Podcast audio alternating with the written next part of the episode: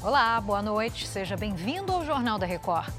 Polícia Federal diz que Bolsonaro sabia da minuta do golpe e pediu alterações no texto. Ministro da Justiça afasta diretor da penitenciária de segurança máxima, onde dois presos fugiram no Rio Grande do Norte. É agora, no Jornal da Record.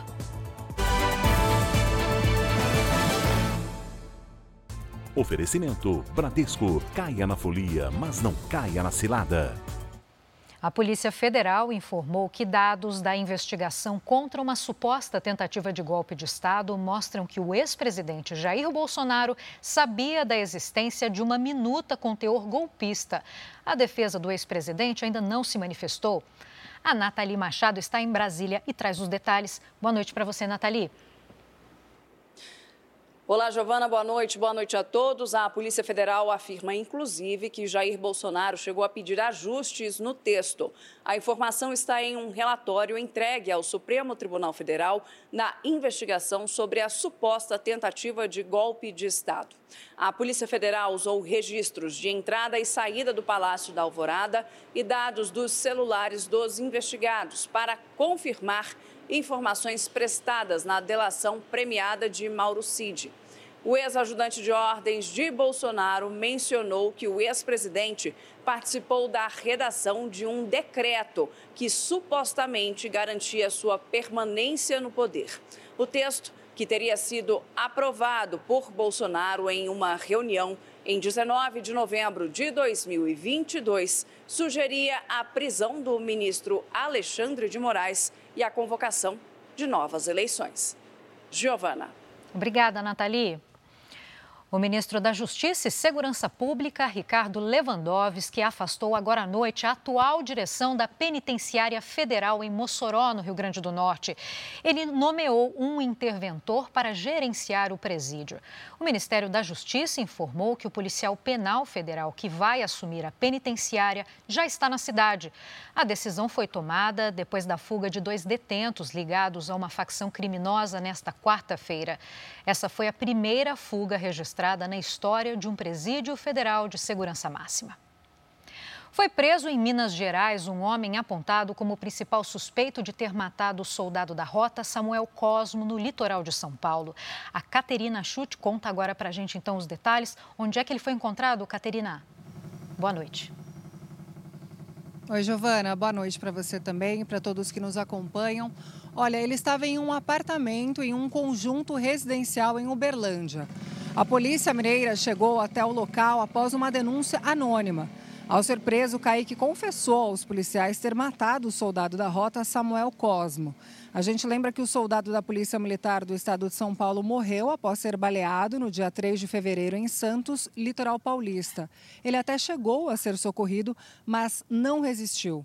Além do mandado que havia contra Kaique, ele e outro homem foram presos em flagrante por tráfico. Com a dupla, foram apreendidos 10 mil reais, cerca de 20 munições e porções de drogas. Ainda não há informações sobre a transferência de Kaique aqui para São Paulo.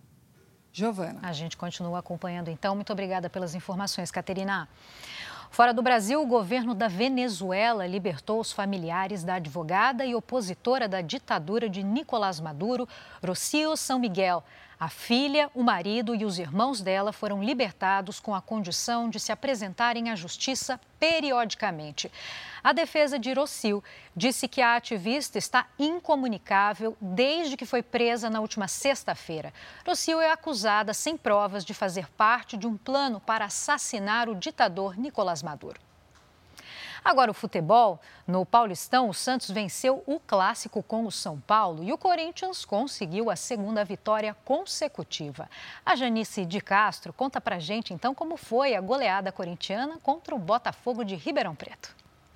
Oi, Giovana, boa noite para você e para todos. Debaixo de muita chuva e numa noite inspirada do ataque, o Corinthians venceu a primeira fora de casa e entrou de vez na briga pela classificação para as quartas de final. Logo no início do jogo, o árbitro viu pênalti em cima do Wesley. Maicon bateu no cantinho, o goleiro defendeu, Maicon tentou de novo, a zaga afastou e Romero aproveitou. Ufa, um gol chorado. O Botafogo empatou no final do primeiro tempo.